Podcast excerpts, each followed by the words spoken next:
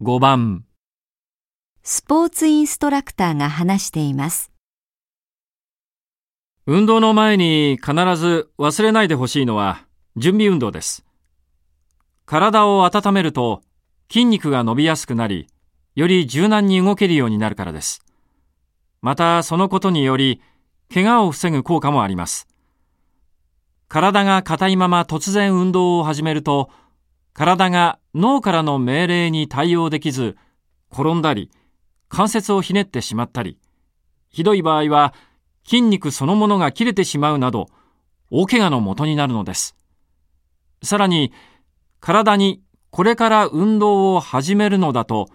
意識を行き渡らせることも、準備運動の効果の一つだと言われています。男の人が最も伝えたいことは次のどれですか？1、ひどい怪我をするときの例、2、運動するときの意識の持ち方、3、準備運動はなぜ必要か、4